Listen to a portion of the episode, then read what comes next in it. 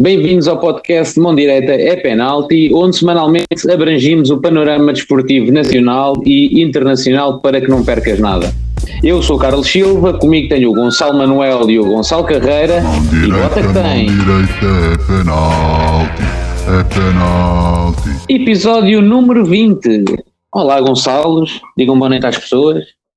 Boa noite, Boa malta. noite. Boa noite. Estamos aqui com um episódio especial. Temos aqui a presença do nosso grande Gonçalo Carreira para fecharmos aqui a nossa primeira season do Mandeira até penalti, não é? Verdade, Exato. uma vez mais, obrigado pelo convite. Ahm, pá, penso que tenham gostado, né? Senão não me voltavam a convidar. É, sempre o único, bom. é o único que está Não vi mais ninguém. É, Pois, não vi mais ninguém. Obrigado pela parte que me toca. Nada, nada, Antes de nada. mais, já assim da próxima já sei que não venho. A próxima a gente oferece uma jola só para, só para compensar. Pronto. Tá Isso, isso, se compras o faço. Combinado. Gonçalo, o que, é que temos, o que, é, que é que temos hoje aqui no nosso cardápio para hoje? Vamos, vamos fazer aqui uma breve viagem por alguns desportos, eh, tendo em conta a eh, que já não gravamos há uma semana. Fizemos aqui uma, um compasso de espera pelo, pela conclusão aqui da- das competições europeias e das respectivas finais. Entretanto, também aconteceram aqui algumas coisas nout- noutros desportos. Vamos dar aqui uma volta por isso tudo muito, muito rápida e depois vamos, vamos fazer a gala mão direita é penalti. Gala porquê?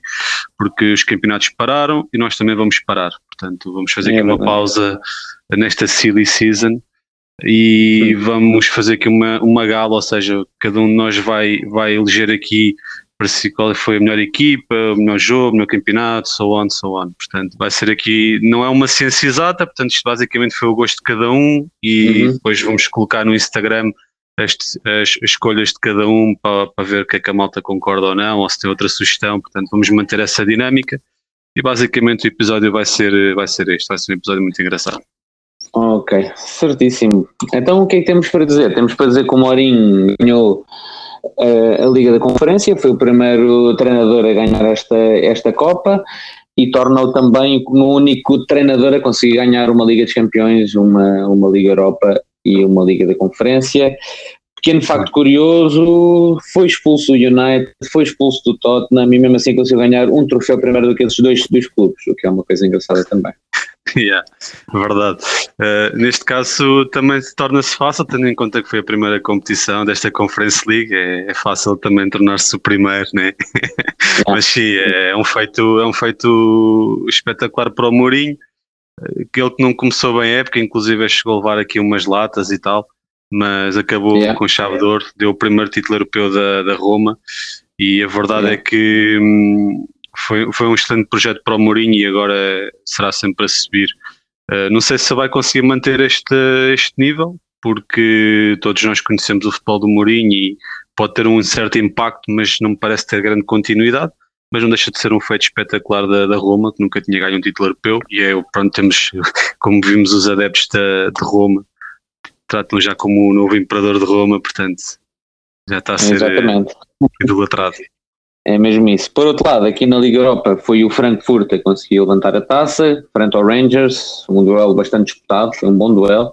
Duas equipas que se calhar não eram as favoritas para ganhar a competição, e isso é uma coisa que eu gosto de ver, quando são equipas que se calhar não eram assim tão contabilizadas para conseguir ganhar e acabam por estar numa final e fazer uma boa final, uma boa exibição, é sempre bom ver caras novas, fiquei muito contente também com este, com este jogo.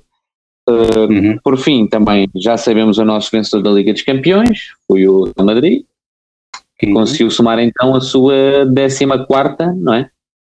Décima quarta, exatamente. A décima. Um, um facto curioso um, tive a ver e existem nove jogadores do Real Madrid com cinco Champions, que são exatamente o número de Champions que o Barcelona tem. Só, Yeah. só por curiosidade.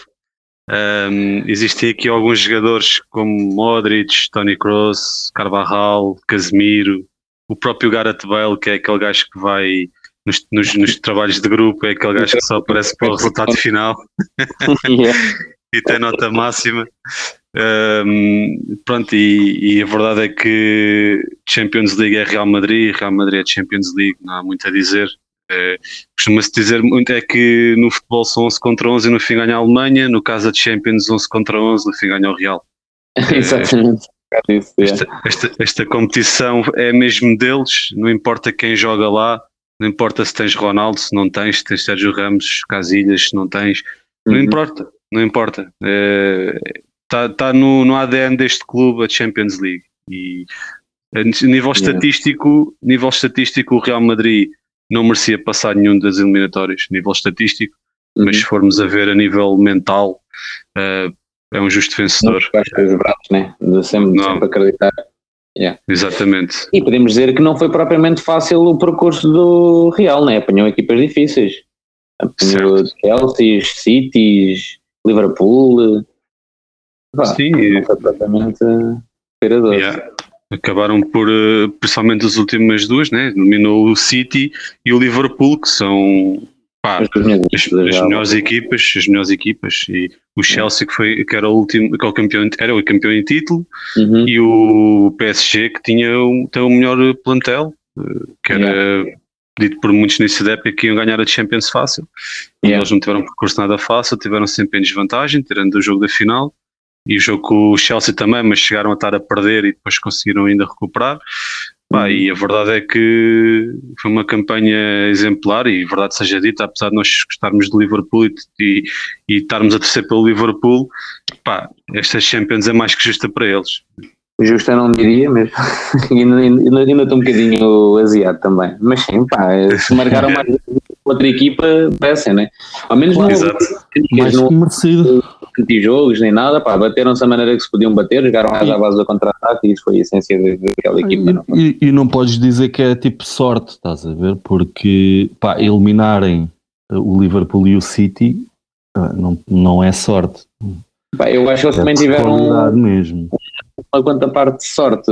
Tipo, eu cuido que as equipas, quando estão talhadas para ser campeões, têm aquela estrelinha, que é a estrelinha de campeão. E isso acontece um bocado. Houve ali vários lances, várias coisas que ditaram completamente a mudança nos jogos, que também é, é aquele, é aquele coisinho de sorte também. Que anda- Ah, aquele- tem um, um super Benzema, pá, Exato. Está com um nível eh, absurdo. E, e claramente foi o jogador que guiou este, este Real. Foi ele lá à frente e o Courtois lá atrás. Yeah. Mas não podemos, não podemos esquecer eh, o talento que existe naquele meio campo. Tipo, o Modric, já falámos imensas vezes. Não sei em que Sim, lugar é que aqui- podemos colocar este gajo nos melhores médios de sempre, estás a ver? Tipo, o que ele joga, o, o que ele já ganhou, o que ele continua a fazer com 37 anos, pá, houve poucos gajos com esta longevidade, com este nível, estás a ver? Certo, certo, Eh, certo. Sim, há aqui, há aqui vários jogadores, pá, eles têm muito bom plantel, acho que a dupla de centrais também está muito forte, era uma dupla que se calhar criava ali uma Uhum. certa confusão a muita gente, porque não era aquela Sérgio Ramos e Varane que nos habituaram durante muito tempo, mas estão, provaram estar à altura, o próprio Vinícius também está em grande forma, ah, são vários fatores, sim, sim, sim, mas este, mas este meio campo é aquele meio campo clássico que não falha, é o mesmo há anos, já jogam de olhos fechados, já sabem onde é que, o que é que têm que fazer, onde é que estão, ah, isso conta muito. E agora meteram lá mais sangue novo e a sangue novo também já está a aprender eh, os truques todos e tem muito potencial mesmo. O Valverde, Sim. o Camavinga, possivelmente o Exatamente. Chamini, virá, não Exatamente. sabe. Pá, é isso, Exatamente. Há muito talento, sem É esquecer Rodrigo, sem esquecer o Vini, mas também tem ali uma, ou seja, tem uma equipa de futuro. Vejo esta equipa daqui a uns aninhos a voltar a fazer este, este feito. Easy. Porque há ali muito talento pá, e, e é o Real Madrid. É, não há muito a dizer. É o Real Madrid. Pá, é um justo vencedor e pronto, está fechado a Champions. Exato. Uh, Benzema foi considerado o melhor jogador da competição, na minha opinião, sem surpresa, e possivelmente vai ser o melhor jogador do mundo também. Portanto, acho que não houve ninguém com este nível ao longo da época, e se ganhar é mais que merecido. Sim, sim, sim, claro. Para mim também não tenho dúvidas. Se fugir a ele, pá, assim, eu acho que a atribuição jogador tem sido um bocado escandalosa ao, ao longo destes últimos anos. Mas se esta não for para o Benzema, então é mesmo só palhaçada. Eu acho Mas que não pronto, vai eu já não fugir, nada castanho, já, já não sou. Sim. mas acho que não vai fugir porque ele é Ah, é do Real. Real, né? normal. Portanto, não, não há dúvidas disso. Um, passando aqui também, pá, o campeonato italiano também fechou com chave de ouro, portanto o Milan também foi campeão. Um, já não eram campeões há imenso tempo. Uma super Uhum. prestação do, do Rafael Leão com três assistências no jogo do título. também fez uma época absurda. O, a Inglaterra também, o City acaba por ser campeão. Jogo, uma, uma, uma última jornada super dramática em que estavam a perder a zero contra o Aston Villa, com gols do Coutinho, o Aston Villa que é liderado pelo Steven Gerrard, yeah. portanto, de, duas lendas do Liverpool a, a quase a lixarem o título ao, ao, Guardiola, mas a verdade é que o City, pronto, bastou 5 minutos, 3 golos, o Guardiola mete no aquele Gundogan que para mim é dos jogadores mais underrated que existe, é um craque todo o uhum. tamanho, e, e a verdade é que pronto, conseguiram dar a volta, e o campeonato fechou, portanto, epá, não, há, não digo que seja uma surpresa, mas surpreendeu-me sim aqueles 5 minutos do City. Tirando isso, pronto, estava em primeiro, bastava fazer o mesmo resultado ou melhor que o, que o Liverpool, portanto tinha tudo na, nas suas mãos, a jogar em casa, e, pá, e correu bem, pronto, uma reta final destes dois campeonatos que foram os melhores, a Série A e a Premier League foram os melhores campeonatos este ano, foram os mais disputados, foram os que deram mais espetáculo, com uma luta acesa até ao fim, e é isso que a malta gosta. Portanto. Então, aqui em relação à Fórmula 1, Checo Pérez ganhou no Mónaco, naquela yeah. pista que pronto, que é, que é o que é, né? Não, não há ultrapassagens, não, tipo, torna-se um bocado secante, mas é uma pista mítica e yeah. mantém-se. Mas sim, uma, uma, vitória para, para a Red Bull e o Verstappen já lidera o campeonato. É sempre bom. Uma má decisão da, da Ferrari em mandar parar o Leclerc, que lá está a saber porquê. E acabou por lixar. As boxes e depois estavam ali a fazer aquela cena, teve que foi uma grande confusão. Yeah, não, não, não se percebeu muito bem, a verdade é que ele, que ele uh, passa de primeiro para quarto com uma decisão da Ferrari. Portanto, é, yeah. parece que não querem que ele ganhe, parece que estão a entregar o título à Red Bull. Vamos lá ver como é que vai acontecer daqui para a frente. E hum, aqui numa viagem muito rápida para a NBA, portanto já está definida a final da, da NBA, portanto os Boston Celtics juntam-se aos, aos Golden State Warriors os Boston que ganharam no jogo 7 aos Miami, pá, que um props para o Jimmy Butler, que fez o que podia e o que não podia. Uh, merecia também estar na final, mas os Boston acabaram por ser superiores e a verdade é que vai ser uma final muito interessante contra os Golden State. Minha previsão, o Golden State devem ganhar pai, uns 4-2. Uh, eh, não estou a ver isto se querem ir a jogo 7, mas estes Boston já provaram que que podem, podem causar surpresas. Se bem que eles vêm de duas eliminatórias seguidas a jogo 7, fisicamente devem estar desgastados, mentalmente também. E acho que os uhum. Golden State, nesse sentido, também têm mais experiência e acho que vão levar o caneco, com o, M, com o MVP a ser o Stephen Curry. Mas pá, vamos ver. A NBA surpreende sempre todos os anos, portanto, vamos lá ver o que é que vai ser yeah. aí. Pá, eu sinceramente estou a apostar nos Boston. Sei que não são, não são favoritos, mas estou a sentir que este ano é para eles. Até porque gosto bem, bem dos Boston Celtics também. Por isso é mais aquele um bocadinho apostar, mas tipo, também porque tenho mais simpatia por eles e não tanto pelos GSW, se bem que percebo que os GSW têm uma melhor equipa e que sejam os favoritos.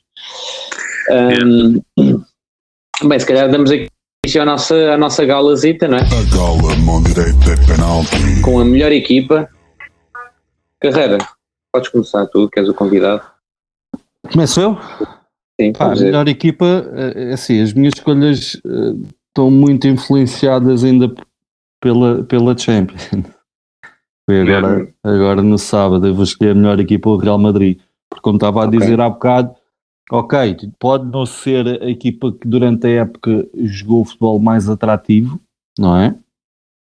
Mas tu no fim, no fim das contas uh, o que conta são as vitórias, portanto a melhor equipa é a que ganha, não é? Uhum. É a forma de avaliares o sucesso de uma equipa é com as vitórias, é pelas vitórias. Exatamente. Yeah.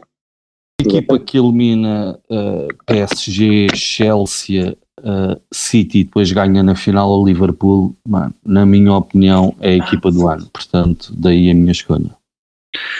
Exato. Pá, eu neste, neste aspecto também concordo contigo. A minha melhor equipa do ano foi o Real Madrid.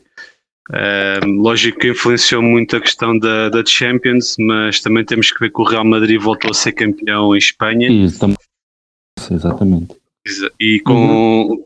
com muitos. Ou seja, não foi um campeonato assim muito atrativo. Acho que eles nunca tiveram uma verdadeira ameaça. O yeah. Barcelona teve anos luz, o Atlético de Madrid idem.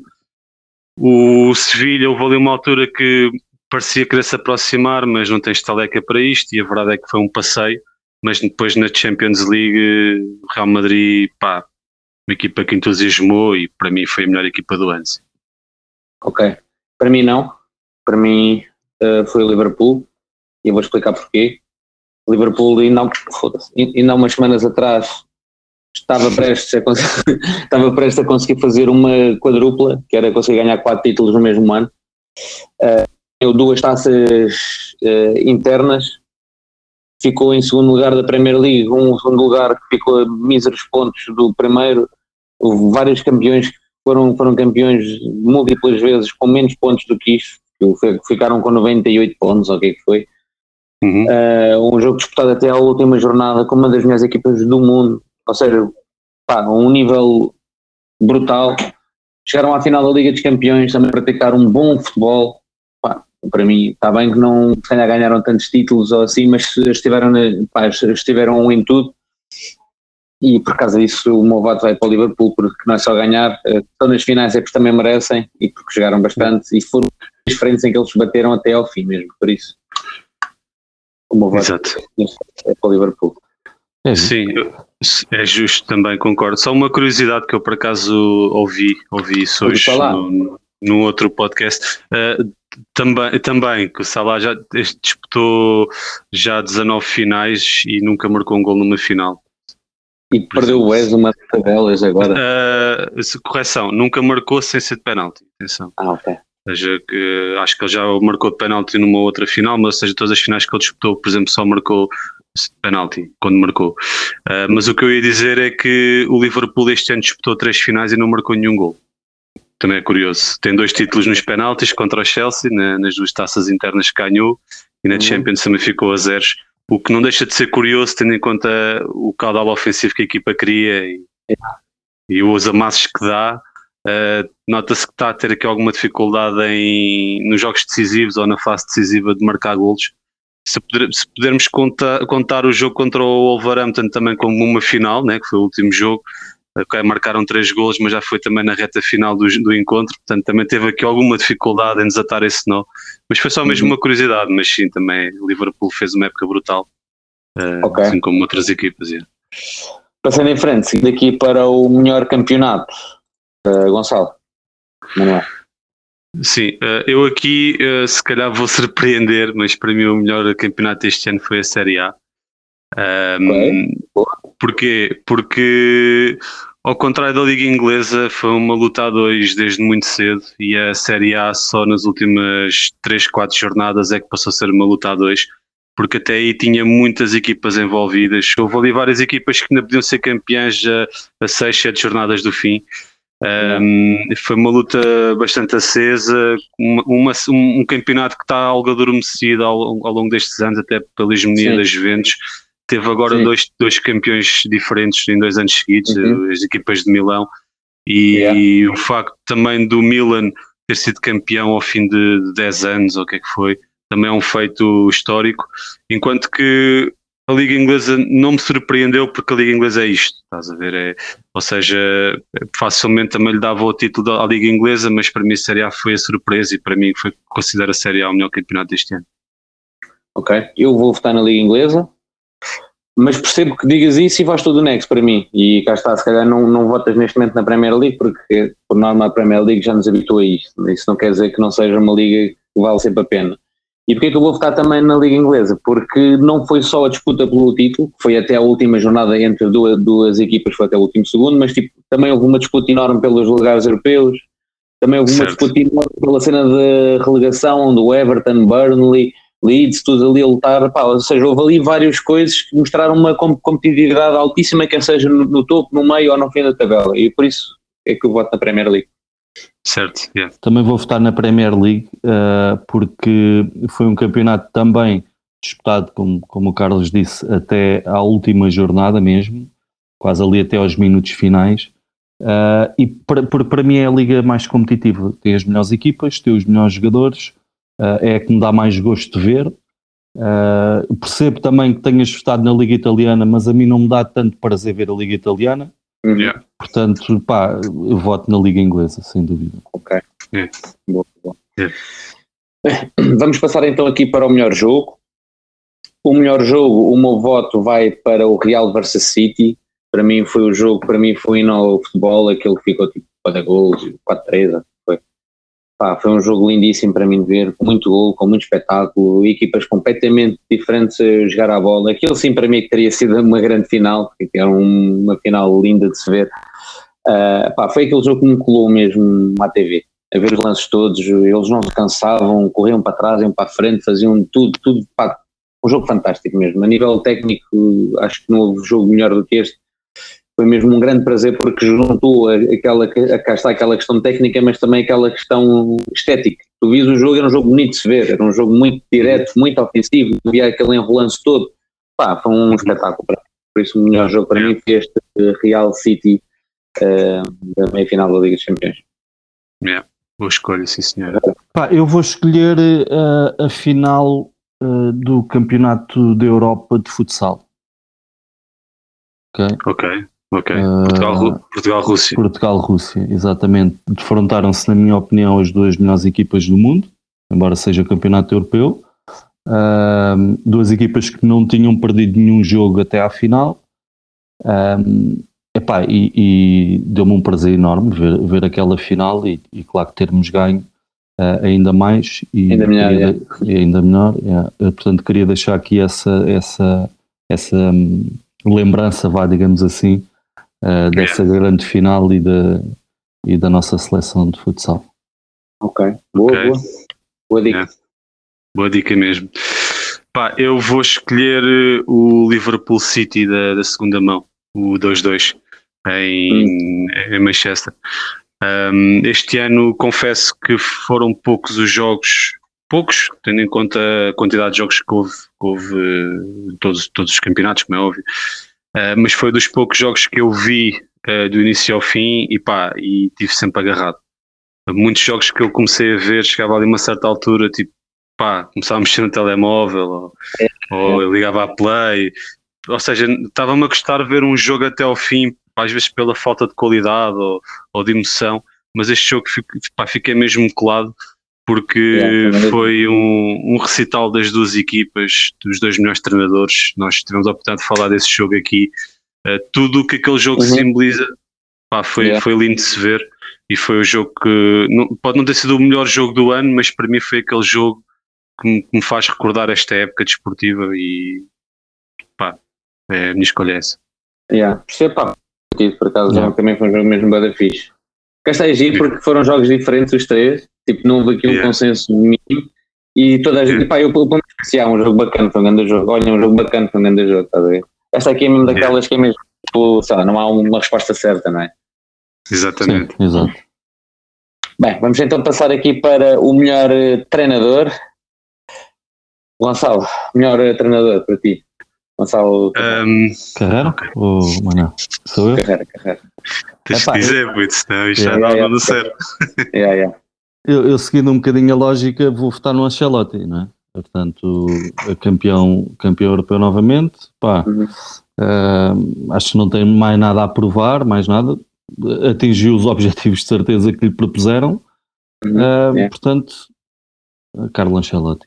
É aquele franzir de sobrancelha que, que dá títulos, não é? Acho que ver, então, título para ele, está feito. Uhum. e tu, Gonçalo, Manuel?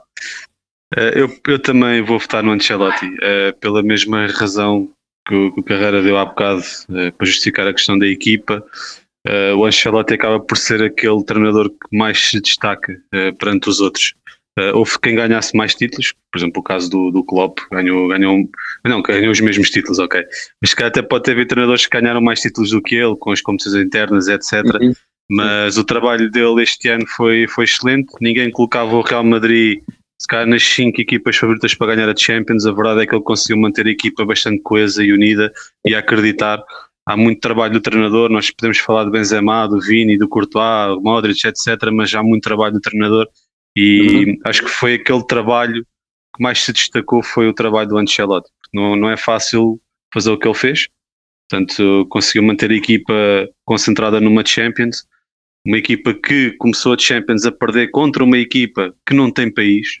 quando foi o caso do Sheriff, a primeira jornada da Champions, perderam em casa contra o Sheriff Yeah. e, a, e a partir daí foi um recital. Portanto, há muito trabalho do treinador, conseguiu manter a equipa unida, campeão em Espanha e foi o treinador que mais se destacou para mim. Ok, ok. Gostava só de dizer aqui uma pequena coisa do Real Madrid, agora que estavas a falar nisso, de que não, não estava nas 5 melhores equipas. Eu vi uma odd nas meias finais da probabilidade da equipa ganhar, estás a ver? E o Real Madrid tinha 7% de, de odd para conseguir ganhar isto nas meias finais. É que o Liverpool tinha 50 e tal, o City tinha 40 e tal e o Villarreal 1%. Isso deu-me um bocado de raiva. Nós, nós estamos a falar do Real Madrid, a falar só da melhor equipa de sempre da história do futebol. Pá, acho que foi um bocado insulto, foi um bocado cuspir na, naquilo que é a história e naquilo que é a classe daquela equipa. E por, outro, por, por um lado, apesar de ser do Liverpool, foi bem feito, só mesmo para calar estes médios. Uma, uma coisa estúpida da parte deles. Mas pronto. Sim. É normal. Disse, disclaimer à parte, o meu melhor treinador ehm, para mim eh, vai ser um bocado diferente do vosso. Vou votar no Guardiola. Pá, gosto bem do gajo, sou um grande fã. O gajo, a nível técnico, tem uma maneira de ver o futebol que para mim me fascina bastante. Não é tão linear, eh, tem uma ideia de jogo muito mais complexa e isso para mim dá-me um certo prazer. Estás a ver? Ehm, pá, acho que teve uma boa prestação, ganhou, a Premier League, que é a liga interna mais com- competitiva de todas, com 100 pontos, mais de 100 golos, pá, números absurdos. Foi uma meia final da Liga dos Campeões que estava praticamente garantida, aquele Real é que tirou ali um coelho, um coelho da cartola e conseguiu dar a volta a um- uma eliminatória que estava praticamente ganha, senão íamos ver de novo as duas equipas, eh, para mim são os melhores do, do mundo neste momento, que é o City e o Liverpool numa numa outra, numa outra final. Pá, vou, vou, vou ter que dar o título do melhor treinador mesmo ao City, ao, ao Pep, é um gajo que me dá um, é um fascínio ver, tipo, as ideias de jogo que o gajo tem, a maneira como ele tira ali um coelho da cartola e se resolve aquilo de uma outra forma, pá, muito bom. Uhum. Mas muito também, hum, pá, não é que o Ancelotti seja mau e, e atenção, que as substituições do Ancelotti também foram cruciais para, este, para, este, para esta mudança, eh, para esta mudança, para esta própria reviravolta. E parece que ele faz ali as, as substituições e dá ali uma palavra certa e isso também muito digno, foram umas boas trocas. Sim, só, só uma, uma curiosidade, só para também saber a vossa opinião. O Guardiola teve uma, umas declarações algo arrojadas a dizer que é mais difícil ganhar a Premier League do que a Champions. Vocês concordam? Epá, eu, eu, eu também acho que não. Acho que não é. Uh, mas não é nada fácil ganhar a Liga, a Liga Inglesa. Isso, Exato. isso é só Agora, também não acho que seja mais fácil, sinceramente. Eu acho que isso foi uma, uma ferradela que ele quis mandar ao Klopp e um bocado de azia por não estar na final, estava a mandar aquela dica tipo, já não, mas ao menos eu ganhei o título interno, que é mais importante. Pá, não é. É Champions, é Champions. É uma coisa que, pá, não, não é. É, o, é, título, é o maior título que tu podes ganhar uh, no futebol. Yeah. É este. Não há um hipótese. Há muito que aquilo, não, não há comigo, comigo por aí. Uma coisa, a Premier League Concordo são com as melhores vocês. equipas, e outra coisa é Champions são as melhores equipas do mundo. Ou da Europa, vá Certo. é que é. Por isso, Sim, eu concordo com vocês. Acho que a Premier League é a liga mais difícil de se ganhar, tendo em conta a quantidade de, de equipas que. E mesmo as equipas pequenas, tu, qualquer jogo tens de dar o máximo porque Yeah. as equipas são todas competitivas. Os ambientes também, os estádios fora também são sempre medonhos, né? intimidam. A Champions League tem as melhores equipas da Europa, portanto, não- acho que foi uma- um comentário algo infeliz, mas pronto, foi só mesmo uma curiosidade, tendo em conta que votaste nele. ok. Yeah. Bem, vamos passar então em frente. Esta aqui parece-me ser aquela mais simples para todos, mas vamos ver, pode ser que haja al- alguma resposta diferente. Melhor jogador, Gonçalo Manuel. Uh, Karim Benzema. Ah, acho que não há muito a dizer. Pá, números absurdos. O homem acabou a época com 46 eh, jogos e 45 gols e 17 assistências, ou o que é que foi. São números absurdos. É a imagem deste Real Madrid que foi campeão europeu, ganhou a Liga Espanhola, foi o jogador em melhor forma desde a primeira jornada até ao jogo da final da Champions. Manteve sempre este nível. O meu voto é para o Benzema. Ponto. Concordo. Subscrevo, acho que não vale a pena falar muito, porque acho que é- não há aqui termo de discussão mesmo também. Também, também, é a minha, também é a minha escolha, Benzema. Ok, certíssimo. Bem, vamos então passar para o melhor jovem e vou só fazer aqui um pequeno dis- disclaimer. Não é um, o jogador uh, revelação, nem é o jogador mais promissor, é o melhor jovem. Isto porquê? Porque temos as outras duas também. Por isso é Exatamente. que, ou seja, o melhor, o melhor, jogador neste momento, da atualidade, que ainda é jovem, é o que joga melhor. É este o meu, é este o meu ponto de vista, pelo, pelo, pelo menos a minha ótica.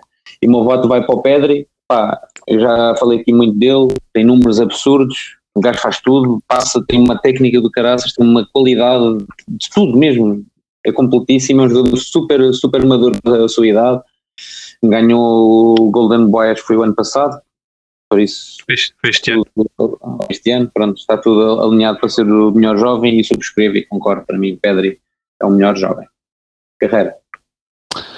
Pá, uh, uh, sim, aqui, aqui, ou seja, melhor jovem, uh, consideram jovem até que idades, não é? Ou seja, ok, não é, não é a revelação, não é o que surgiu neste este ano, por exemplo, não é? Portanto, pode ser um que já esteja Exatamente, a brilhar há, há, há, mais sim. anos. É, sim, assim, sim, eu, eu, nesse aspecto, eh, eu acho que o melhor jovem, yeah, vou, vou escolher o Mbappé nesse caso. Pá, porque para mim é o melhor jovem, man, é o melhor jogador jovem da atualidade, não há, não há, não há como fugir disso. Pá, Pedri, concordo também, mega jogador, tem um futuro enorme pela frente, mas para mim o melhor jovem é o Mbappé. Ok. Yeah. É, torna-se torna complicado, até porque eu por acaso quando, quando fiz aqui a minha escolha nem sequer tinha colocado este gajo. nem esse nem o Pedri. O Pedri cheguei a ponderar, uh, mas a, a, questão do Mbappé nem sequer ponderei porque acho que existe o Mbappé e existem os outros, ou seja, é, é, mais, mais por aí, tanto que nem sequer pensei nele porque ele é, pronto, é realmente o melhor jovem da atualidade. É, a verdade é essa. E fez uma época brutal, números absurdos. Sim, Sem sim, ele, sim. o PSG não, não sei se é seria campeão. Exato, é shit mesmo. Mas eu, eu, neste caso, o meu voto não vai para ele também. Eu, o meu voto, neste caso, é para o Rafael Leão. Calhar um voto algo arrojado, mas a verdade é que destes três foi o único que foi campeão e foi uma peça essencial neste Milan, foi o MVP da Série A. E vermos um jovem como ele uh, que fez um, um, um, percurso algo estranho né, no mundo do futebol, apareceu cedo no Sporting, nunca se chegou a afirmar no Sporting porque fez um jogo ou dois, houve a questão da academia, saiu, meses problemas, foi para um Lille que demorou a entrar, mas quando entrou assumiu-se como estrela da equipa, foi para um Milan que pronto, era um jogador algo banal e de repente explodiu. E esta foi a época de confirmação. Se duvidas houvesse, Rafael Leão é craque. Ponto. E yeah. foi o principal dinamizador do Milan e acho que foi o principal responsável por este título do Milan. Okay. E, portanto, meu voto caso é para o Rafael Leão. Ok, boa, boa. Três cenas uhum. distintas, mesmo nada a ver. Yeah. Vamos então passar para a melhor transferência. Uh, Gonçalo Carreira. A tua melhor transferência? Para mim, melhor transferência, vou escolher o Alaba. Ok. Ok. Pá, uh, foi jogar para o. Ah, diz? Free agent, ou seja, foi à borla, né? Por isso logo aí tem. exato. Mas eu, eu nem ia tanto, ok, por ter sido tipo free agent, não, pá, mesmo pelo facto dele ter ido para o Real e ganhou o campeonato e ganhou a Champions a jogar a central, não era uma posição que ele, que ele que ele fizesse no, no Bayern, era defesa esquerda, e, epá, e adaptou-se mega bem ao clube, à posição, pá, campeão, e se para mim já era dos melhores laterais esquerdos do mundo, agora acho que tenho de considerar dos melhores centrais também do mundo, não é? Exatamente. Um, yeah, para mim a melhor transferência à Lava. Yeah. Ok. É, a, a par do Mateus Reis é quase, é quase a mesma coisa também. Aquele é central e defesa esquerda, um dos melhores do mundo. Yeah. Exatamente. É. tu, Gonçalo. Pá, eu vou ser aqui um bocado arrojado também. O meu voto vai para o Bruno Guimarães do Newcastle. Ui! Uh, e, yeah, foi bué repescado, uh, eu sei. Eu estava indeciso entre ele e o, e o, Luís Dias, mas acho que o impacto do Bruno Guimarães foi mais significativo. O Newcastle, desde que ele entrou, aliás, ele entrou e assumiu-se logo como titular da equipa. Ele que não é propriamente um jogador que marca muitos gols e acabou por marcar alguns gols decisivos, e a verdade é que o Newcastle na segunda volta foi a terceira melhor equipa do campeonato inglês, uh, só atrás do Liverpool e do City. Isso também diz muito da recuperação do Newcastle. Uh, nós, nós, quando começámos o podcast, um dos primeiros episódios, falámos do caso do Newcastle poder descer divisão com um projeto bilionário e a primeira estrela que eles foram contratar foi o Bruno Guimarães. Para muitos não é uma estrela e para mim também ainda não é, mas tem um potencial enorme e assumiu-se como líder daquela equipa. Ele que ainda é muito jovem e, pá, e teve um impacto brutal no Newcastle e por essa razão o meu voto vai para o Bruno Guimarães. Ok, ok. O meu voto vai então para o Luís Dias. Acho que o Liverpool ganhou bastante com esta contratação. Foi uma contratação assim um bocado, um bocado relâmpago, não é? Foi tipo assim na última semana e de repente tal. Já acho que foi um preço bom pela, pela contratação que foi. Uh, e depois foi um jogador que parece que não precisou de, ambienta, de ambientação nenhuma, foi tipo, foi Vene Vidivic, estás a ver? Tipo, chegou à Primeira Liga, a Liga que é da competitiva, e pá, e estava, parecia que já jogava com eles há anos, e sentou o Jota, obrigou a meter o Mané no meio, só para ele poder, só para ele poder jogar, pá, mostra só a qualidade do menino. Um, o meu vai para, Sem dúvida. vai para os dias, então. Muito bem, muito bem. Não é bem escolhido. Ok, yeah. obrigado. vamos, vamos então passar para o melhor guarda-redes, Gonçalo Manuel. Thibaut Courtois, pela época que fez, ele que sempre foi um guarda-redes algo mal amado, e ele próprio também referiu isso na, nos comentários após a vencer a Champions. Uh, foi, mandou uma boca para os adeptos ingleses que ainda não reconheciam o talento dele, uh, pelo tempo que ele passou no Chelsea, etc. Mas a verdade é que, gosto só não, o Courtois tem feito uma carreira exemplar neste momento é dos melhores guarda-redes do mundo, se não o melhor, mas a verdade é que também o impacto que ele teve neste Real segurou todas as eliminatórias, segurou sempre o Real, manteve sempre o Real no jogo com defesas muito importantes. Uh, uma curiosidade também, o Courtois neste momento tem o recorde de mais defesas feitas em fase eliminada de Champions, nove na final, e é engraçado que o segundo e o terceiro também é dele, também este ano. Ou seja, Teve nove defesas na final e tem dois de oito no jogo contra o, contra o PSG e também contra o City.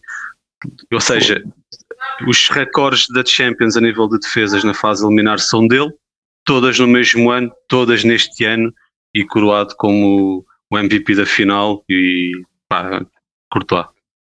Eu também não tenho mais nada a dizer, acho que já disseste tudo, é o Courtois. Por isso tu, tu disseste mais um par de votos. yeah. Pá, eu, é assim, eu, vocês como sabem, o Courtois, eu já o disse aqui, não é o guarda-redes que me enche as medidas, mas eu também sei meter a viola no saco quando a devo e Exato. Epá, é merecido, sim senhor. Acho uh, provavelmente o melhor jogo da carreira dele, no jogo uhum. mais importante, demonstra Exato. também muito a mentalidade de, de do guarda-redes em si, do jogador. Um, epá, e por tudo o que vocês disseram, uh, eu também escolho o Courtois. Ok. Ok, surpresa, surpresa na casa. ah, eu, eu, não tenho problemas nenhums. Yeah. É, é, isso, é isso. Não vai, vai, continuar a não ser o, o, o, pá, o meu guarda-redes preferido ou o guarda-redes que, que, me enche efetivamente as medidas, porque não vai, Sim. mas pá, sei reconhecer. Mas Exatamente, sem, sem reconhecer que ele, muito provavelmente, se não fosse o Courtois, no, se calhar não tinham ganho a Liga dos Campeões, não é? Portanto, até se calhar mais que o Benzema ou que o Vini ou Sim, outro jogador, mais... acho que foi mais preponderante na final. Acho que é. foi o jogador mais preponderante na final. Uh, foi, yeah, foi, foi. Portanto, Olha, foi o homem do jogo quando 10 rating. E que, que, que, que, é que, se vai, que, é que se vai dizer mais? Exatamente. O, Portanto, o próprio é Klopp disse essa cena, e disse, disse logo, quando o guarda-redes é o melhor jogador em campo, algo yeah. não está bem. Algo não está bem, né? Tipo, é, bem podiam estar ali 3 horas, o homem não ia Ele engatou, yeah, engatou e quando é, é assim, epá, eu Exato. meto a minha viola no saco e parabéns yeah. para ele, porque merece. Yeah. Bem, vamos então passar aqui para o jogador revelação aquele jogador que, que não tinha mostrado até agora todo o talento que tinha e de uma maneira explosiva este ano para mim esta escolha vai ao encontro daquela que o Gonçalo disse há pouco, para mim é o Rafael Leão, não foi o melhor jogador jovem do ano, mas é o revelação, ou seja, é um jogador jovem ainda também, mas foi aquele que me surpreendeu mais, foi aquele que eu não estava, que não estava naquele patamar ainda, estava um bocado abaixo, pá, mostrou uma classe de futebol mundial que possivelmente até, não sei se vai manter no Milan, porque ainda há outros tubarões que vão querer de certeza, pá, um jogador fascinante, e eu era um bocado Uhum. hater dele, achava que falavam muito dele, tipo, eu não via assim nada de, especial. Uh, comecei a acompanhar mais e comecei a ver também o desenvolvimento dele, ele cresceu bastante a nível mental, que ainda é dos pontos mais fracos dele, mas mesmo assim cresceu bastante, a, a nível físico está uma autêntica besta, a nível técnico, tático, cresceu mesmo muito. Isso o meu voto Exato. para o Rafael Leão. Ok, concordo. também. Epá, eu, eu, eu também, também era uma das, da- das minhas escolhas, eh, o Rafael Leão, por tudo o que tu disseste. Também concordo que mais dia menos dia vai sair para um, um clube, eh, para um clube com outras aspirações. Eu não, não digo que o Milan não as tenha, mas pá, acho que neste Sim. momento não é Sim, ah, pá, uma- um clube de topo europeu ainda. Sim. mas eu não vou escolher o Rafael Leão, vou escolher o Darwin Boa. porque por É, tudo o é. que ele fez, principalmente também na Liga dos Campeões, meteu meio mundo e não sei quantos clubes loucos por ele, eh, e acho que, que é realmente a revelação desta, de- desta época e o mediatismo Sim, todo sim. que ele está a ter e os clubes todos que estão a- a- atrás dele eh, refletem isso mesmo. Ah, Yeah. Portanto, o meu voto vai para, para o Darwin. Sim, é uma boa escolha também. Ok. Eh, pois eu por acaso também tenho o Darwin, também tenho o Darwin. Pensava que estava a sair aqui um bocado da caixa, mas se calhar, se calhar é uma cena bem óbvia. Sim, acho Não, que- é, é por essa razão, porque eu lembro-me de ter tido esta conversa, inclusive é contigo, Carreira, de, de- de quando o Darwin veio para o Benfica, toda a gente torceu o nariz porque 25 milhões por um gajo não tinha mostrado nada, mas eh, quando vimos as características dele, Yeah. ficámos logo com a ideia: este gajo tem características para ser um craque do caraças. E a verdade é que fez uma época algo abaixo, não é? O ano passado não, não fez grande coisa. Lesões também. e pá. Exatamente, alguma instabilidade também na, na equipa, a equipa Exato. também não estava a render e também foi uma adaptação que ele teve. Mas a- o que ele fez este ano, ele, eh, melhor marcador do campeonato português, uma prestação na Champions brutal, marcou gols ao Bayern, marcou gols ao Barcelona, marcou gols ao Liverpool. O próprio Van Dijk meteu no, no lote de cinco jogadores mais difíceis que ele já teve que marcar e por essa razão e também por ter meio mundo atrás dele, é um jogador com umas características brutais. Uh, tivemos a oportunidade de falar nisso ontem. Há muito de Haaland no, no Darwin Perfeito. e acho que o Darwin tem tudo para ser um craque a nível mundial. Um, vamos lá ver como é que ele se porta, se sair do Benfica, se for para um colosso, vamos lá ver qual será a adaptação, a integração dele na, na nova equipa. Mas para mim foi aquele jogador que mais me entusiasmou, que não me tinha entusiasmado ainda. Portanto, uma vai para o Darwin. Boa. Vamos então dar aqui continuidade. Gonçalo Carreira, melhor Uhum. golo. Ok, melhor golo. Epá, eu vou escolher, eu, eu tinha aqui algumas hipóteses, mas eh, aquele golo que me fez levantar do sofá e tipo meter as mãos à cabeça foi o golo do Mango versus, eh, versus quer dizer, contra, contra Marrocos na, na taça da- das Nações Africanas. Não sei se lembram do golo ou não. Foi um, um remate para lá do meio do meio campo. Ah, epá, e foi, foi aquele gol que me fez tipo, meter as mãos, levar as mãos à cabeça. Ah, epá, eu vou escolher esse. Não tenho outra razão. Ok. Boa. Next. Gonçalo. Uh, o meu voto para o melhor golo vai para o Tiago Alcântara, o jogo contra o, contra o Porto na Champions. Um, acho que é um golo algo fora do normal. Houve muitos golos brutais este ano, uh, aqueles golos típicos, pontapés no meio da rua, como foi esse golo que tu, tu, tu votaste. Uh, mas este golo para mim foi algo que eu não tinha visto ainda. A- e a verdade, por essa razão, o meu voto vai para o Tiago, porque aquela execução é, é, é linda. Yeah, yeah. Eh, a forma como ele bate na bola, em que a bola faz um, um arco, não para os lados, mas de baixo para cima, em que passa pelo meio da cueca do, do jogador do Porto e entra mesmo no cantinho. Acho, é um gol cheio de intenção, ele que faz muitas vezes esse tipo de, de passes e de remate, a bola sempre a cortar. É um, tendo. gesto técnico brutal e foi aquele gol que me ficou na memória e entra no meu lote de melhores gols que eu já vi, sem dúvida. Vai para. Espera, estou-me a lembrar. Ah, já sei. o, meu voto, o meu voto vai para o Balotelli. Não sei se viram aquele, aquele gol agora dele há pouco tempo e o gajo faz aquela cena. Yeah. Tá, tá, tá, na, E marca de letra. Foi top. Gostei, boa. Achei achei um gol mesmo bom. Um gol, um, até um bom gol. é. Yeah, foi um gol giro. E tinhas, Também. há vários. Tinhas o do Paier também. também é grande Exatamente, exatamente. Tenho Ah, tipo, uma houve desse também. Houve bué golaços eh, mesmo absurdos este ano. Há aqui muitos candidatos ao Puscas, sem dúvida. Momento do ano, Gonçalo Manuel. Sim, o momento do ano, pá, houve, foi, um, foi um ano cheio de, de grandes emoções e houve momentos espetaculares. Eu queria destacar o momento do ano, todas as homenagens que, que foram feitas à Ucrânia, eh, todas as homenagens de solidariedade, destacar principalmente aquela feita no Estádio da Luz ao Yaramchuk, depois do Benfica, eh, por todo o simbolismo à volta daquele momento, não só a questão da homenagem, mas ver a emoção no- nos olhos do Yaramchuk foi uma cena que me tocou bastante porque certamente é algo que nos, nos toca a todos, isto que se está a passar na Ucrânia, e ver o impacto que o futebol tem eh, em tudo, tudo no mundo, e a verdade, a quantidade de homenagens, a união que houve de vários clubes, adversários, etc., para com adversários também da, da Ucrânia ou da Rússia, etc., houve várias homenagens. E isso ficou-me na retina, portanto, para mim o momento do ano foi todas as homenagens que foram feitas pelo mundo fora eh, à Ucrânia.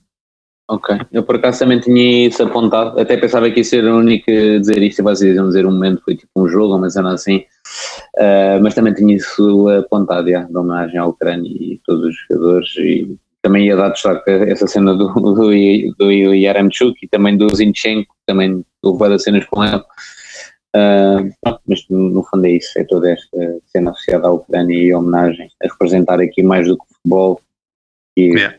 com outro valor extra futebol que eu não sei por, pá, é das coisas que eu e tu quando estamos aqui a fazer podcasts e Yeah. cá está, também para isso o momento do ano também.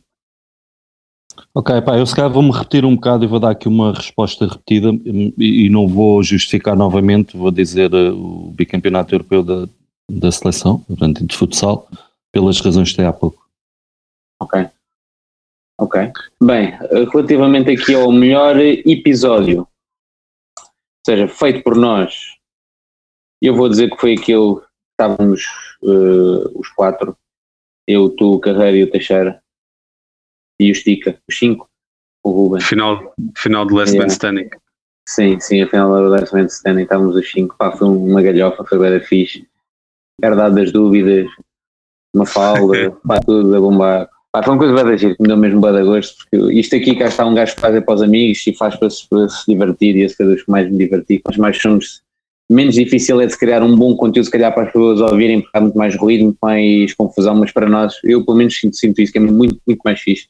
Gajo acho que se diverte muito mais e muito mais engraçado. Por isso, o meu para esse EP. Eu Cinco dou já também a minha, a minha resposta a esse episódio também, também por essas razões todas que tu, tu disseste. Ok. Yeah, o meu voto também, também vai para, para a final de Last Man Standing. Foi, foi bem da fixe, eh, foi bem divertido. Houve, houve imensos cortes que, que o pessoal não ouviu, mas para nós foi, foi brutal. Eh, principalmente eh, as aventuras do Teixeira pela sua cozinha foi, foi, foi demais. É. Brutal mesmo. É.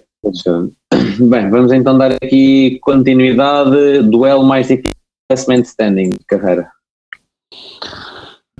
O duelo mais difícil. Epá, Gonçalo, começa tu. Ok. Eu- Ok. Deixa-me pensar um bocadinho. Uh, houve aqui vários duelos que me deixaram na dúvida e, e mas aquele que eu queria destacar mesmo porque acho que se fosse hoje em dia perante o desenrolar da época ia-me suscitar ainda mais dúvidas Ok. Uh, o, meu- o duelo para mim mais difícil foi o Alexander Arnold contra o Cancelo Uh, foi logo, se não estou em erro, o segundo, a seguir aos guarda-redes, foi logo, o, o- ou não sei se foi o segundo ou não, mas pronto, foi logo dos primeiros, tendo em conta que foi a defesa. E na altura até houve um, um empate, porque eu tinha votado Cancelo, tinha- o Carlos tinha votado Arnold, Yeah. e acabei por dizer, pá, pode ser o Arnold na boa, e depois o Cancelo ganhou na comunidade, e eu fiquei, "Ih, pá, mas tipo, o Arnold também realmente fez uma época brutal, e o Cancelo também, tipo, pá, e neste momento, sinceramente, eu não quero ter que escolher entre os dois, porque são os dois incríveis, portanto foi esse duelo que me... Ok. Pá, eu, eu, eu posso já dar então em para mim, por- e até porque participei também, Messi e Ronaldo, que acho que é aquele eterno duelo. Ah, É. é. Uh, Messi e Ronaldo, Sim. e houve aqui, tivemos, eh, não foi consensual, como é óbvio, como Yeah. nunca é. Esse foi o que o pessoal ainda, ainda apresentou ainda mais argumentos, não é? Foi mesmo uma cena do caraço, foi cada um a puxar ali mesmo de tempo a brasa à sua, à sua sardinha, mas quase puxar a brasa, mas ao mesmo tempo tipo a ouvir e pensar, epá, mas espera lá, isto é um bom ponto, ponto, ponto de vista e ainda, ainda te faz pensar, tipo, será que é isto que eu, que eu quero para a minha vida? Yeah, é, ou não, não é? Yeah. Mas, mas pronto, é isso, Messi, Messi e Ronaldo. Ok, sim, Yeah. sim, esse foi muito fixe também. Uh, o, o meu duelo, vou nomear o Kimmich Kanté, foi um bocadinho uh, a, a par daquilo que foi o do Arnold com o Cancelo, também tivemos aqui os dois a debater, também não foi consensual. Um, eu na altura fui Kimmich, mas depois ainda continuei a pensar, ainda teve que ir à comunidade, a comunidade de, também eu fiquei tipo, ah, o Kanté é aquela máquina que eu sempre adorei, o Kimmich também vai dar bom pá, e até agora ainda continua numa grande baralhação e, e é muito difícil por isso acho que esse foi o que me gostou mais. Mas o do, pá, ambos, os, os, os dois que vocês disseram e este, pá, todos eles foram di, di, difíceis mesmo para mim. escolher. Sim, eh, de destacar que houve aqui outros também muito complicados, como por exemplo Mbappé e Benzema, Klopp Guardiola. Houve aqui outros duelos Yeah. interessantes, mas eh, o é do Copa porreiro. também. Mas é engraçado, temos todos aqui duelos diferentes, é fixe. Uhum. Bem, relativamente ao destaque negativo, Gonçalo Manuel. Ok, passamos aqui para a parte negativa da, da gala, não é?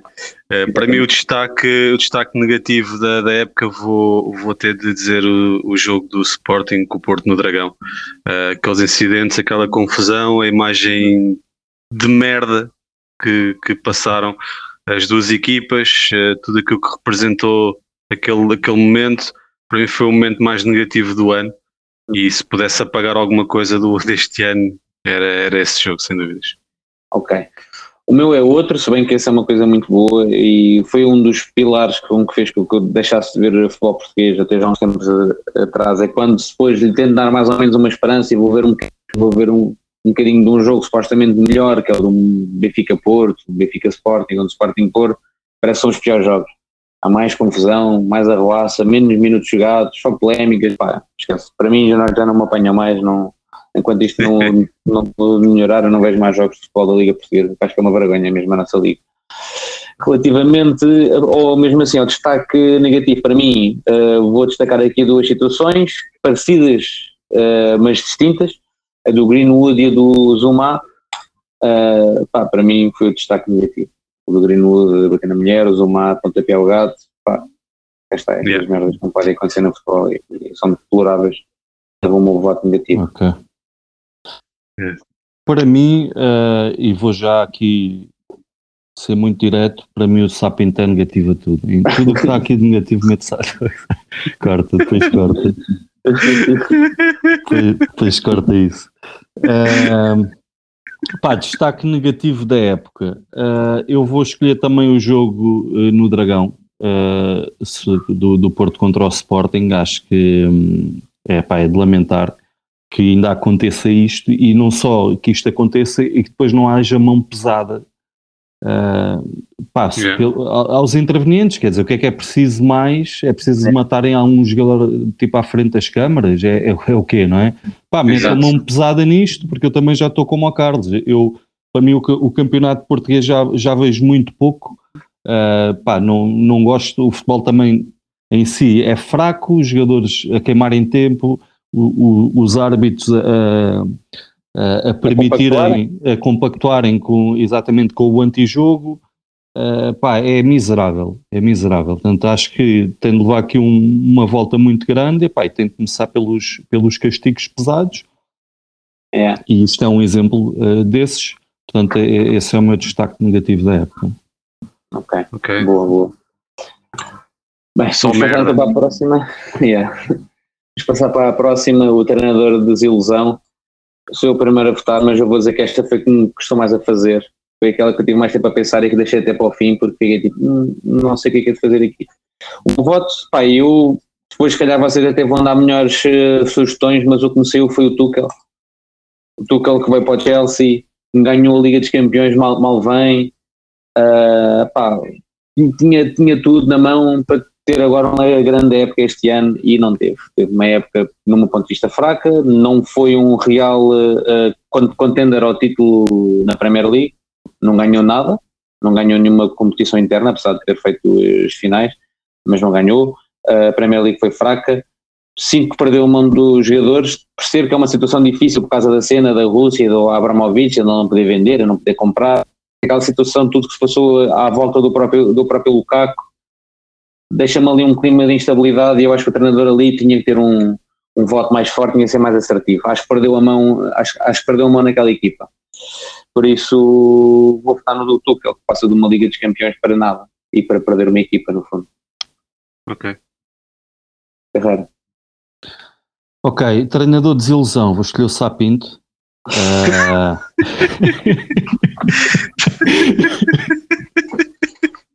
Foda-se. É isto. Mas agora estou mesmo, estou mesmo a falar sério. É. Epá, é porque é assim, ok. Desilusão é- era também necessário que eu eh, tivesse algum tipo de esperança que a coisa fosse correr bem, não é? E, e eu não tinha, mas de qualquer forma eu vou na mesma escolher, eu escolhi o Sapinto. Ah, não é um treinador minimamente que eu gosto. Ah, pá, já não gostava muito de. Como jogador não era mau jogador, mas a atitude que ele, tem, que ele tinha dentro de campo ah, pá, não era a mais correta. Yeah. Eh, Como treinador, pá, deveria ser um bocadinho mais consciente, não é? Ah, não, vê-se que ainda está pior até. Pá, o gajo arranja confusão com toda a gente e mais alguma. Ah, além de ter essa personalidade de merda, é mau treinador também. Ah, fica contente do Chaves ter subido e, e, e, efetivamente de, pá, nada contra o Moreirense, mas vi alguns jogos de- do, do Moreirense não gostava do futebol que era praticado pelo Moreirense. Um, epá, e pronto, e é isso basicamente. Treinador de desilusão para mim, Sapinto. Ok, boa. Ok. Estou gostando. O meu treinador de desilusão foi o Jorge Jesus, ah, porque falhou, falhou redondamente no Benfica, ahm, saiu pela porta pequena, ah, não respeitou o clube, da maneira como saiu e todas as declarações que houve a seguir, e mais recentemente, ah, foi para o Brasil procurar emprego e desrespeitou os treinadores do Brasil, principalmente o Paulo Souza. Portanto, foi um treinador que realmente tinha um hype enorme desde a conquista da Libertadores. Regressou aqui ao, ao Benfica e fez uma época aquém. Esperava-se que a segunda época pudesse fazer melhor, mas não o fez. E por essa razão, o treinador de desilusão para mim é o JJ. Ok, boa. Três treinadores diferentes por motivos de, eh, distintos. Eu gosto assim, quando é assim, por acaso. Yeah, yeah. Bem, relativamente aqui ao flop do ano, Gonçalo Carreira. Sapinto. Uh, fala tu, deixa-me pensar um bocadinho. Ok, Gonçalo. Ok, para mim o flop do ano vai para o Lukaku. O Lukaku porquê? Porque tem tido uma carreira algo intermitente e quando parecia que realmente estava a estabelecer-se como um dos melhores pontas de lanças do mundo após a época que fez no Inter, eh, proporciona uma grande transferência para o Chelsea eh, e pelas razões que também disseste há pouco, oh, Carlos, eh, em relação ao. ele Começou logo desde muito cedo. Aliás, ele até entrou bem e até fez alguns golos, mas depois do nada surge aquele caso em que ele admite ter saudades do, do Inter e que não queria Do sair. Inter, é. Ou seja, eh, provou mais uma vez que, que não, tem alguma, não tem a mentalidade certa para ser um, jogador topo mundial Yeah. e falhou redondamente. Foi um jogador que eu esperava muito dele e realmente foi uma desilusão a época que ele fez no, no Chelsea. Eh, portanto, o flop para mim vai para o Lukaku. Ok, ok. Sim. Pá, para mim, eu pensei assim, flop do ano. Flop do ano tem que vir da equipa mais, mais fraca do ano, se bem que eu não meti essa equipa de desilusão. Ih, por acaso já até ficava melhor. Mas pronto, então vá, até vou mudar aqui uma coisa. Pronto, mas para mim o, o, o flop do ano passa por uma equipa no fundo em que todos também jogaram mal, em que o flop principal é o Maguire, eu disse flop seria tipo uma desilusão e cá está uma pessoa eu já vi que era, que era fraca, por isso, a partir daí também o meu voto acho que não conta muito. Por isso vou antes votar no Sancho, no Jadon Sancho, porque assim, era uma pessoa que eu tinha em consideração, vi coisas muito boas dele no Dortmund e praticamente não fez nada este ano no United, a par da equipa toda. Alguém vai ter, vai ter que levar chapada. Pronto, a minha chapada vai para o Sancho, só porque o Maguire, coitado, está farto de levar porrada e já nem conta como flop. É, bem Yeah. escolhido, sim senhor. Epá, imagina, eu- zero, zero a dividir por 2 é zero, estás a ver? Ou então dá erro na calculadora, já não me lembro bem, mas pronto, é zero. Enquanto o, o Sancho tipo, tinha para aí 7 ou 8 a dividir, pronto, já, já perde. E desceu bastante. Pronto, é um bocado mais por aí. Ok, eu, eu pensei também no Maguire, estava aqui a pensar, eh, mas vou escolher o Grealish. É, também. É pá, acho que pelo valor que, que foi 110 dado milhões? ele, exatamente. Pá, é um gajo que não vale metade. Pelo, pá, do, que eu, do que eu vejo, também não sou um gajo que acompanha o Grealish ou que o acompanhasse muito no, no clube anterior, no Aston Villa, né? Ahm, mas dos jogos que eu vi ele a fazer no Manchester City, muito pouco. Para, para, o, para o valor que deram por ele, eh, produz muito pouco. Portanto, Yeah. eh, é, o- é o meu flop do ano, Grealish. Sim, é uma boa escolha também. também é muito, acho que foi, foi muito. É engraçado porque acabámos por votar em três jogadores que proporcionaram também três transferências. Eh, podiam perfeitamente ter entrado nas melhores transferências do ano e acabam por se tornar mesmo os flops do ano. É. Portanto, Bem, relativamente à equipa de desilusão, Gonçalo. Eu? Como não? Pá, Ok, para seria uma pela ordem, ah, mas como tu passaste à frente a outra, não Sim, sei sim, se queres ser agora sim. tu para Não, é posso ser eu então? Sim, sim. Ok. Então, para mim, a equipa de desilusão é o Manchester United. Um, podíamos colocar aqui várias equipas, porque houve uh, várias equipas que, que falharam assim à cabeça. Uh, estava muito indeciso entre eles e a Juventus, mas tendo em conta a questão do Manchester United, todo o hype que foi criado à volta da super época que o Bruno Fernandes tinha feito, a partir do momento que contratam jogadores cirúrgicos como o Sancho, como o Cristiano Ronaldo, o Varane, pareciam ter contratado jogadores para posições que estavam carenciadas e a verdade é que foi um total descalabro. Um, uma equipa que quase que não ia às competições europeias, uma equipa como o United tem que estar obrigatoriamente na Liga dos Campeões todos os anos e tudo o que se passou é uma equipa que eh, qualquer Brightons desta vida sentia que não, nós podemos tirar pontos ao United e a verdade é que foram goleados várias vezes Yeah. e pá, foi um total descalabro. Um, meu voto vai para o United. Yeah. Então levaram, levaram nove do Liverpool nas duas mãos. foi.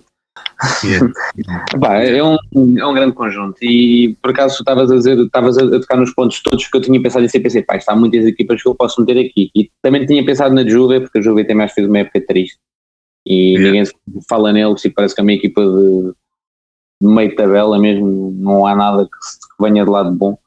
Mas isto já não vem de agora, isto já tem vindo de antes e cada vez está pior e depois os bons jogadores também depois vão saindo porque vem que aquilo está um bocado na penúria e ainda vai ficando mais malho. Mas o meu voto também vai ter que ir para o United, uma época fraquíssima mesmo. E é isso que estavas a dizer, uma equipa como a United tem, tem que estar a disputar os, lugares cimeiros, tem que ir sempre à Liga dos Campeões, tem que disputar o campeonato e aí disputou uma Liga Europa. É, é, é triste, é Yeah. triste. E tem tudo, tem os investimentos de milhões e o caraças, os melhores jogadores do mundo. Uma coisa absurda, que eles gastaram em transferências, para uns 300 milhões que eles gastaram este ano, que foi? Pá, É, triste, foi triste. muito mal mesmo, muito mal mesmo. Carreira. Pá, uh, o meu voto vai exatamente pelas mesmas razões para, para o United. Uh, pá, não, não há muito mais a dizer, acho que vocês já disseram tudo, portanto, uh, United é. Ok, muito bem. Está então feito aqui uh, o destaque negativo. Vamos passar para o futuro. O que é que o futuro nos trará? Um, futuro campeão português. Sou eu votar e eu, para mim, aqui não tenho dúvidas ao Sporting. Para já o clube. Se eu não tivesse já a confiança no início do campeonato que eles, que eles fossem campeões, o que, que, que é que eu estava aqui a fazer? Segundo, porque acho que tem um bom projeto. Um projeto já está mais consolidado, com vários jogadores jovens, que o Porro já está contratado, já recebemos os 40 milhões do Nuno Mendes, aposto que reforços bastante bons, falta despachar ali uns bons jogadores que estão, acho que estão ali a mais. Pá, eu confio no Ruben Amorim para fazer um bom trabalho e fazer as contratações como ele sempre tem, tem feito a nível mais incisivo ali nas posições certas, mas há uma grande vantagem neste, neste Sporting, é um Sporting que esteve na Liga dos Campeões, ganhou bom dinheiro, Sporting que não ficou só pela fase de grupos, seguiu para os oitavos, mais dinheiro ainda. Sporting que voltou a qualificar-se diretamente para a Liga dos Campeões, mais dinheiro ainda, que é uma coisa que o Sporting não estava habituado. Há muitos anos, eh, pá, calhar não ia à Liga dos Campeões, ou só ia uma vez, tinha, era muito difícil para o Sporting conseguir ter esse dinheiro assim de forma tão consistente, mas os 40 milhões de monumentos, pá, eu acho que tem tudo para se reforçar agora para esta época, aquilo que falta para conseguir aguentar uma época uh, ao mais alto nível e conseguir ser uh, um campeão nacional.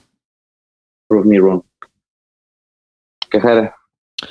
Uh, epá, eu, é assim, eu acho que ainda é muito cedo para, para, se fazer aqui uma previsão, não é? Porque não sabemos quem é que. Sabemos, algumas saídas, não sabemos ainda quem é que, quem é que entra. Uh, uhum. Epá, o Benfica, claro que eu quero que o Benfica seja campeão, acho que é uma incógnita muito grande, um treinador novo, uh, muito, muitos jogadores que vão sair, muitos jogadores que vão entrar, pá, vai depender muito do que, do que o treinador conseguir fazer com a equipa. Uh, claro que é um, um potencial campeão, ou, é candidato ao título, obviamente. Agora, se eu tiver de fazer uma análise uh, mais lógica, eu não ponho o Benfica, uh, ou seja, meto antes o Porto e o Sporting, porque já vêm com projetos de, de outras épocas. Sim, sim, sim. Yeah. Portanto, aqui entre, entre o Porto e o Sporting, eu acho que o Sporting perdeu um jogador muito importante, que é o Sarabia. Exatamente. É, não sei quem é que eles vão contratar para o lugar do Sarabia. Um, Trincão. É, o Trincão. Mas o Trincão, na minha opinião, pá, não sei se está ao nível, não está ao nível de Sarabia. Não, não, não, não. Estás a perceber?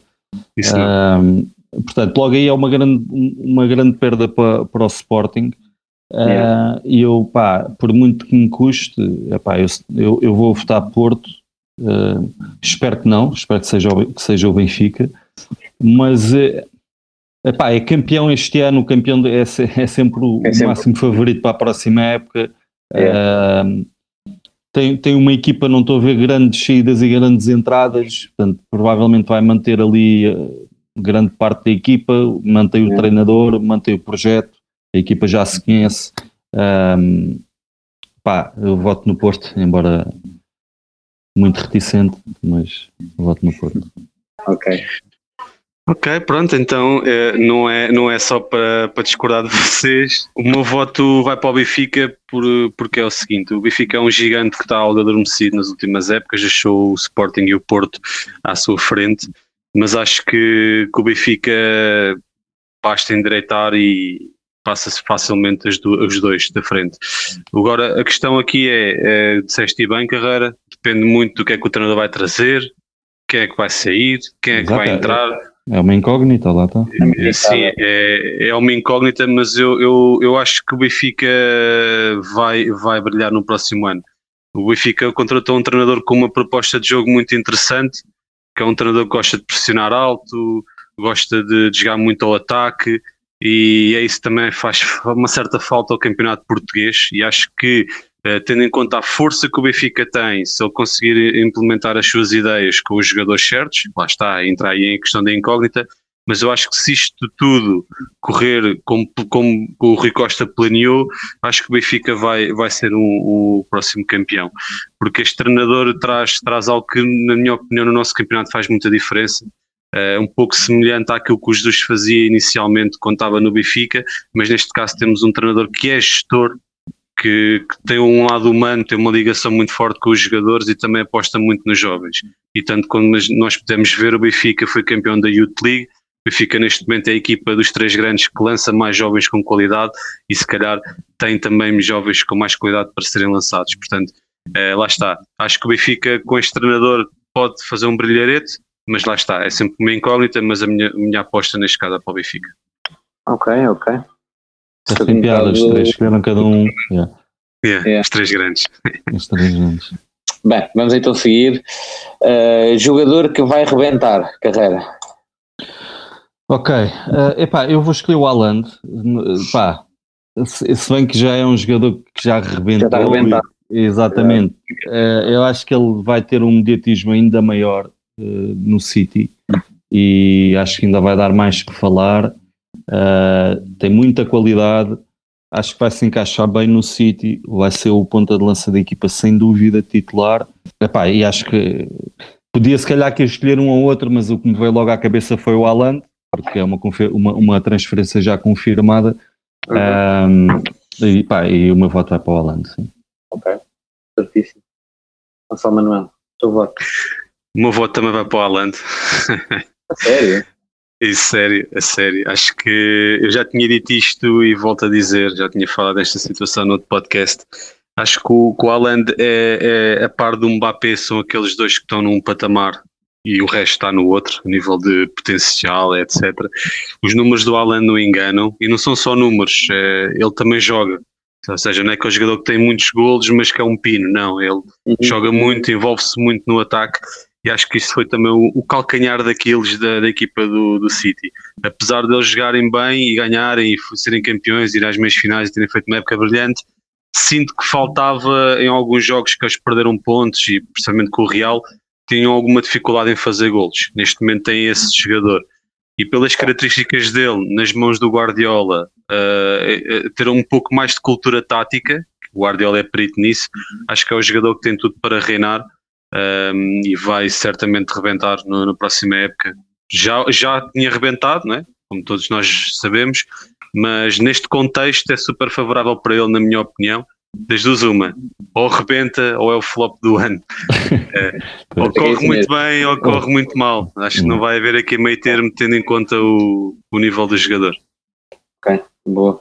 Mas é que é isso mesmo, olha, eu não vou votar Haaland e vou explicar porquê.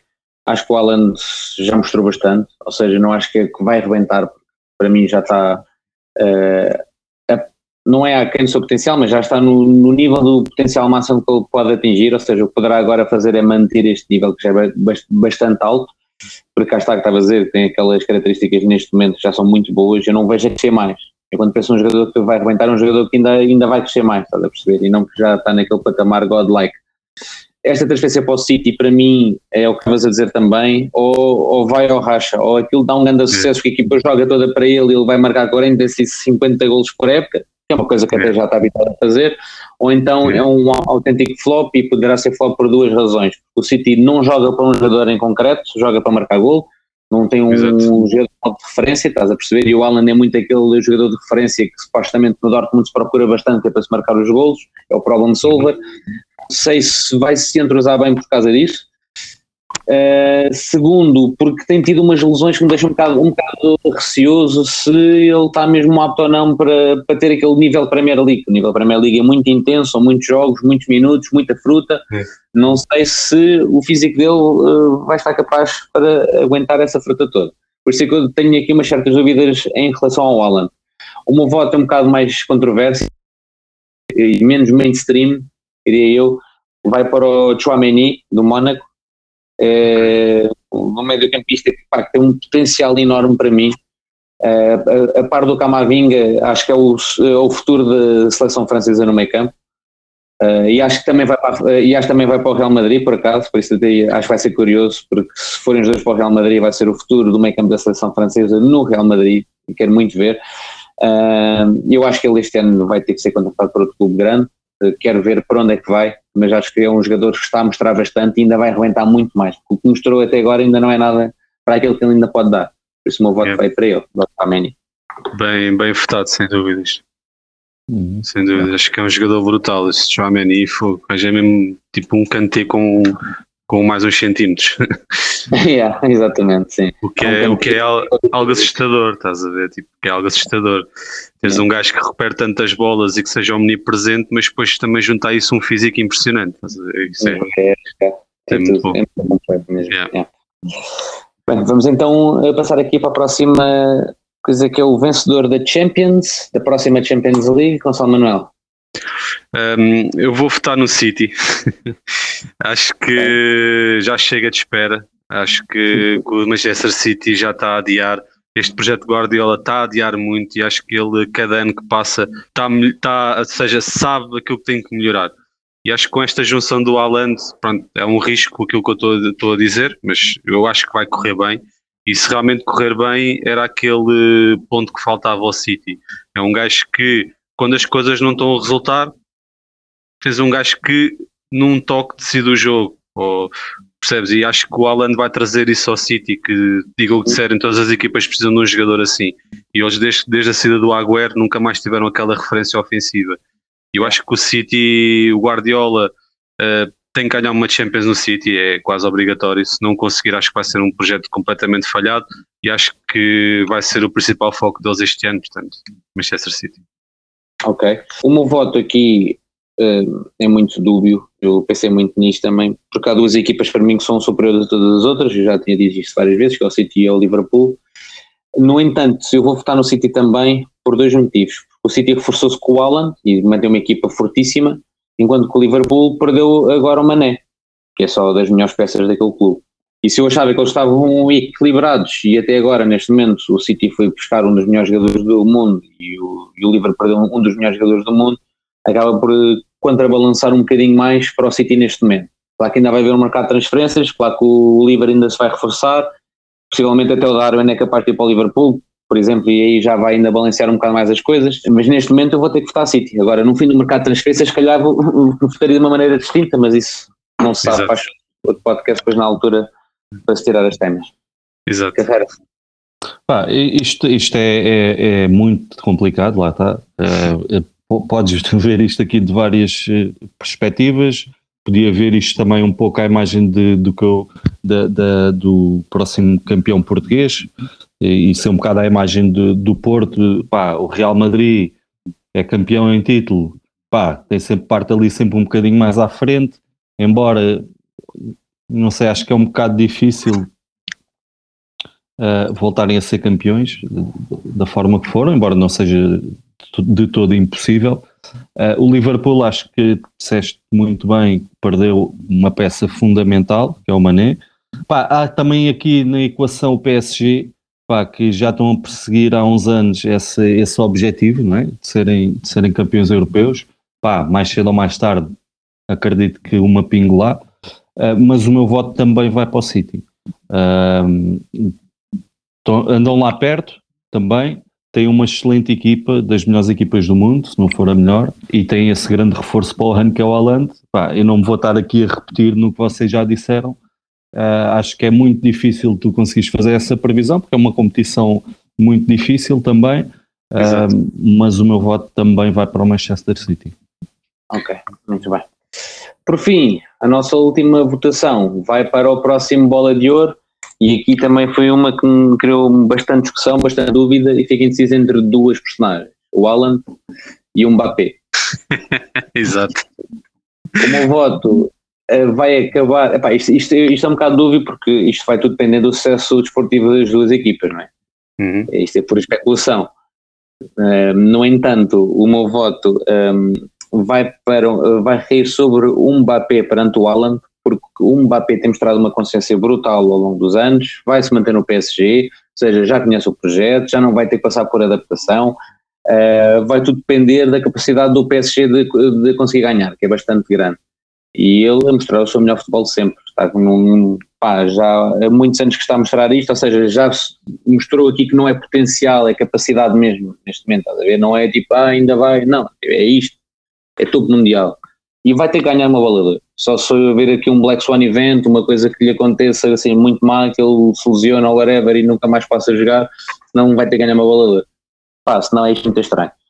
Uh, do outro lado temos o Alan, mas o Alan tem aquele fator que eu tinha falado há pouco do City, se não sabes ainda se aquilo vai correr bem ou se vai correr mal, a partir de correrá bem, mas eu acho que o Mbappé uh, acaba por ser um melhor uh, jogador do que o Alan, por isso e aqui como é bolador não é o mais promissor, o meu voto vai para o Mbappé, para o futuro bolador, a seguir ao Benzema. Ok. Ok, agora. Nesse, nesse ponto de vista, então, o meu voto também claramente vai para o Mbappé.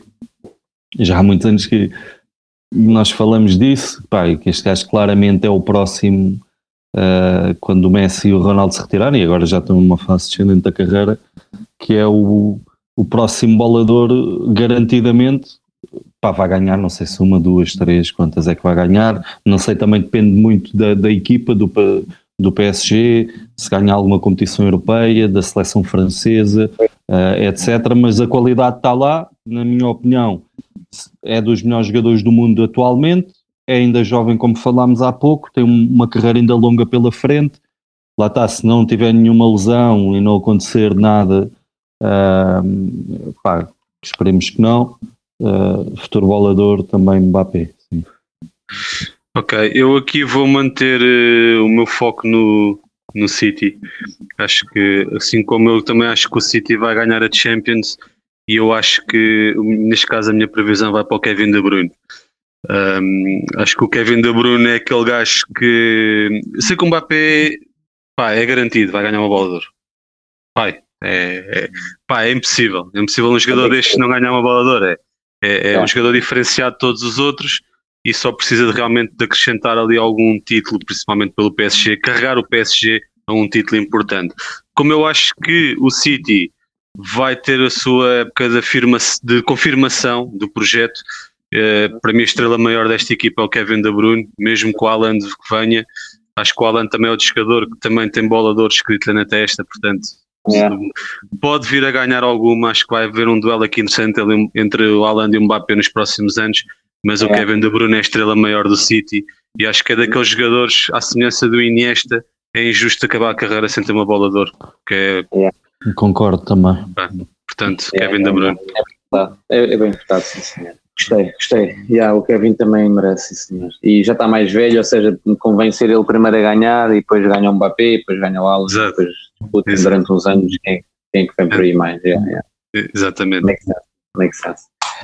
E pronto, está feita a nossa gala. Vamos partilhar isto tudo também e queremos saber as vossas opiniões nas redes sociais. Vai ser giro ver o que é que vocês vão escolher também e ver um, o que é que vocês também sugerem vamos dar por terminado aqui este episódio número 20, que também é o último episódio da season. Vamos parar durante uns tempos, tentar ver aqui umas dinâmicas diferentes, criar aqui umas novas rúbricas, uma maneira de comunicar convosco também um pouco distinta, para criar aqui uma coisa diferente ao programa. Palavras finais, Gonçalo Manuel. Uh, sim, pronto, eh, foi uma, foram 20 episódios de aprendizagem. Uh, desde já também queria agradecer uh, no, principalmente aqui ao Carreira, mas também a toda a malta que participou uh, nos, noutros episódios, uh, também à comunidade por ter uh, participado bastante. Nós queremos realmente melhorar, isto, como eu disse, foi uma, uma primeira season de aprendizagem, onde também nunca tínhamos feito nada do género e também estamos a aprender. Conseguimos reduzir o tempo dos episódios, conseguimos manter as rúbricas sempre interessantes, uh, Last Man Standing, preferias, uh, titular banco ou bancada. Uh, vamos fazer realmente esta pausa, portanto é silly season, não vai haver muito desporto, a malta também não vai estar tão interessada porque vem o verão, a malta quer é jolas, planadas e praia, portanto vamos fazer também uma pausa nesse sentido para férias, Voltaremos. Até para termos também jolas, planadas e praia para nós, né? Também para, para termos isso, exatamente, e certamente vamos voltar com uma segunda temporada já para a época 2022-2023 com um novo conceito de podcast. Uh, e é uma questão também de estarem atentos porque não vamos desaparecer, vamos só fazer uma pausa e é isso. É isso, olha. Uh, Carreira, muito obrigado por teres participado oh, neste último oh, episódio. Oh. Obrigado mais uma vez pelo convite e atenção, próxima vez vem com uma cerveja. sim. sim. Aliás, isto, isto, isto começou por ser assim, nós começámos, a gravar, nós começámos a gravar sempre com copos de vinho e copos de coisa. E isso perdeu-se um bocado, mas acho que isso ia voltar, sinceramente. Exatamente, sim, isso. A ideia, a ideia passa muito por aí, não, não, não vamos levantar aqui o véu sobre as ideias que temos, Uh, algumas pessoas já sabem e está um bocado subentendido, não é? mas uh, vamos tentar mudar aqui também um pouco a dinâmica e fazer jus ao nome do Mondra até penalti, portanto uh, a, ideia, a ideia passa um pouco por aí. Pronto, é isso. Carreira, muito obrigado então ah, por obrigado. esta participação. Gonçalo, muito obrigado por teres feito isto com estes 20 episódios comigo e ainda mais girão, meu companheiro aqui do podcast. Exato. Palavras finais, para fazer as minhas finais depois. Tens mais alguma? É? Tens mais alguma uh, final? Pá, uh, sei lá, espero, espero que realmente na segunda temporada não me faças nenhum preferias do Lukaku e ficar sem braços.